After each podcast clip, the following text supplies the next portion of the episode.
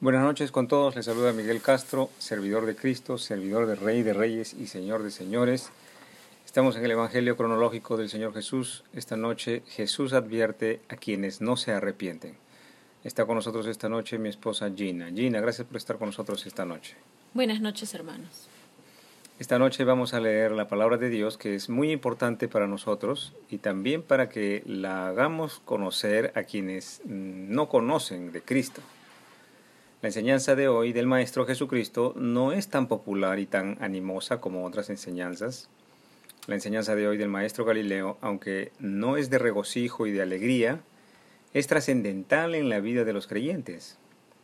Algunos hombres han descuidado la enseñanza de estas advertencias del Maestro Jesucristo, quizás porque no conocen el carácter de Dios y se han desviado en las tradiciones y costumbres vanas y superficiales de la religión. Pero recuerde, un padre que ama a su hijo le advierte del peligro de rebelarse contra su consejo.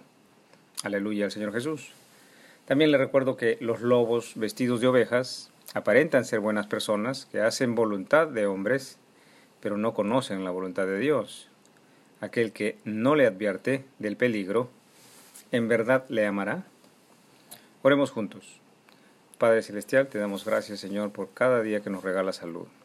Asimismo te oramos, Señor, por nuestro país, por los jóvenes, por todo hombre y mujer, por todo padre y madre, Señor, para que enseñe a sus hijos la palabra de Dios.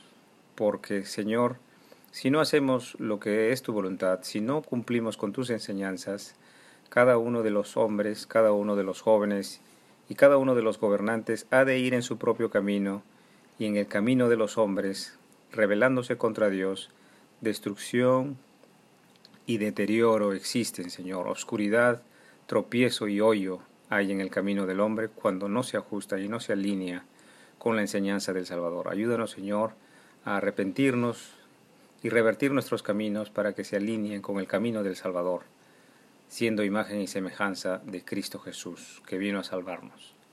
Te lo pedimos, Señor, en el nombre del Padre, del Hijo y del Espíritu Santo. Amén. Mateo 11 del 20 al 24.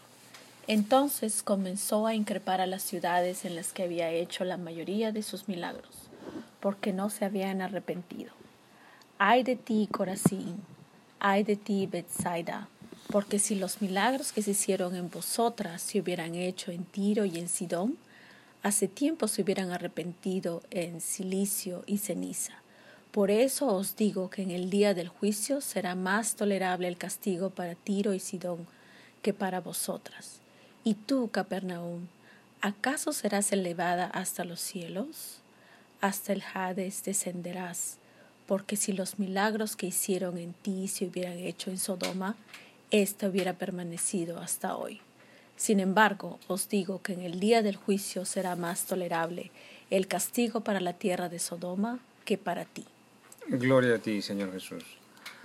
Bendito sea Cristo Jesús de Nazaret. La palabra que usa el evangelista Mateo en griego es onaidizo, que el maestro entonces empezó a increpar. Onaidizo significa increpar, reprochar, amonestar, reprobar. La reacción de los habitantes de estas ciudades de Corazín y de Bethsaida, en donde se habían realizado tal magnitud de milagros sobrenaturales. Meditemos aquí un momento, hermano, hermana. La palabra que usa y escribe el evangelista Mateo también es metanoeo, que significa compunción, arrepentimiento. Entonces, cuando dice, hay de ti Corazín, hay de ti Beisaida, porque los milagros, o si los milagros que se hicieron en vosotros se hubieran hecho en Tiro y en Sidón hace tiempo que se hubieran arrepentido en silicio y ceniza, dice el Señor. Ahora hagamos esta pregunta. Si usted está por la calle y ve que un hombre que usted conoce de muchos años, que ha estado paralítico, y luego le ve levantarse porque un siervo de Cristo le ha sanado en su nombre, en el nombre de Jesús, dígame usted, ¿cuál sería su reacción inmediata? La mayoría de personas cuando ven un milagro de esta magnitud es muy probable que no crean, o en todo caso que crean que es un truco, una farsa, y otras personas pasarán de largo y no les atraerá la atención de las palabras que dice esta persona que habla en el nombre de Jesús. Pero pongámonos cada uno históricamente en el caso de Bethsaida y de Corazín, ciudades galileas. El maestro nos dice que aún el Hijo de Dios, Jesús de Nazaret, habiendo sanado enfermos que por años estuvieron postrados, habiendo realizado milagros sobrenaturales de esta magnitud tan grande, la reacción de un hombre que ha recibido la gracia de Dios debería ser de arrepentirse, bendito sea el Señor no pasar de largo ni tampoco creer que es un truco o una farsa, sino arrepentirse. Fíjense que los discípulos de Jesús eran personas arrepentidas de todo su estilo de vida anterior. Por ejemplo, Pedro, Andrés, Jacobo y Juan ya no pescaban y Mateo ya no era cobrador de impuestos. Estos discípulos se habían arrepentido dramáticamente de su vida anterior, de su vida pecaminosa anterior, y ahora se ocupaban de trabajar en el reino de los cielos en el reino de Dios, ya no asistiendo a, sus, a, sus, a su religión judía, sino cumpliendo los mandatos y las enseñanzas que Cristo Jesús nos da. Amén. Ponga atención porque mi enseñanza no es cosa de hombres, no es religión de tradición y costumbres vanas, mi enseñanza es para el corazón del hombre, para el alma del hombre y para el cumplimiento del hombre, conforme a la enseñanza de Cristo. Muchas personas se vanaglorian de los milagros que Dios ha hecho en su vida, que se han salvado de morir de un accidente, por ejemplo, o que han sanado de una enfermedad grave. Pero acá el maestro nos enseña que ante tales milagros, la reacción del hombre debería ser arrepentirse, enseña el Señor. Tenga misericordia el juez de jueces y Señor de señores, para que cada vez que se manifieste en nuestras vidas el Padre Celestial, el Señor Jesús y el Espíritu Santo, nos arrodillemos y le pidamos misericordia, perdón y la gracia del Espíritu Santo. Jesús mismo dice que si estos milagros se hubiesen hecho en Tiro y en Sidón, que no son ciudades de religión judía sino paganas o gentiles, si en estas ciudades paganas, Tiro y Sidón, se hubiesen hecho estos milagros, estos ciudadanos se hubiesen arrepentido. Ponga atención porque esta es una palabra importantísima para el hombre ante Dios para toda su vida en la tierra. El maestro nos enseña que el arrepentimiento en esta época de la historia, además de manifestarse en el corazón, como debe ser en el corazón, en un estado de contrición, de compunción, también se manifestaba gráficamente cuando los hombres se vestían de silicio, quiere decir de una tela de sacos, una tela muy, muy rugosa y pobre, y también de ceniza, para mostrar la humildad del hombre ante Dios, para representar que el valor del hombre es como nada, como polvo ante Dios el mismo que nos creó del polvo. El maestro enseña que hay castigo para las ciudades, es decir, para cada hombre, que escuchando las palabras de Dios, que escuchando los, y mirando los milagros de Dios, porque los milagros son la confirmación de que las palabras de Dios y la enseñanza de Jesús es verdadera. Hay castigo para quienes, mm, viendo y testificando de estas cosas, no ven en estas enseñanzas la gracia y misericordia de Dios como para arrepentirse y cumplir estas enseñanzas en su diario vivir. Veamos cómo lo dice Lucas. Lucas 10 del 15 al 16. Y tú, Capernaum, que hasta los cielos eres levantada, hasta el Hades serás abatida. El que a vosotros oye, a mí me oye, y el que a vosotros desecha, a mí me desecha. Y el que me desecha a mí, desecha al que me envió. Gloria a Dios por su palabra. Jesús, el pan de vida, enseña que más tolerable será el castigo para Tiro y para Sidón que para Corazín y Bethsaida. Estemos entonces todos advertidos que la enseñanza que aquí se imparte proviene de la palabra del mismo Jesús. Su palabra dice, no pasará, el cielo y la tierra pasarán, pero su enseñanza, su palabra, no pasará, como dice en Mateo 24:35. Esta advertencia del maestro se, aplica, se aplicó ayer, se aplica hoy, se aplicará mañana. Esto se refiere con que no pasará.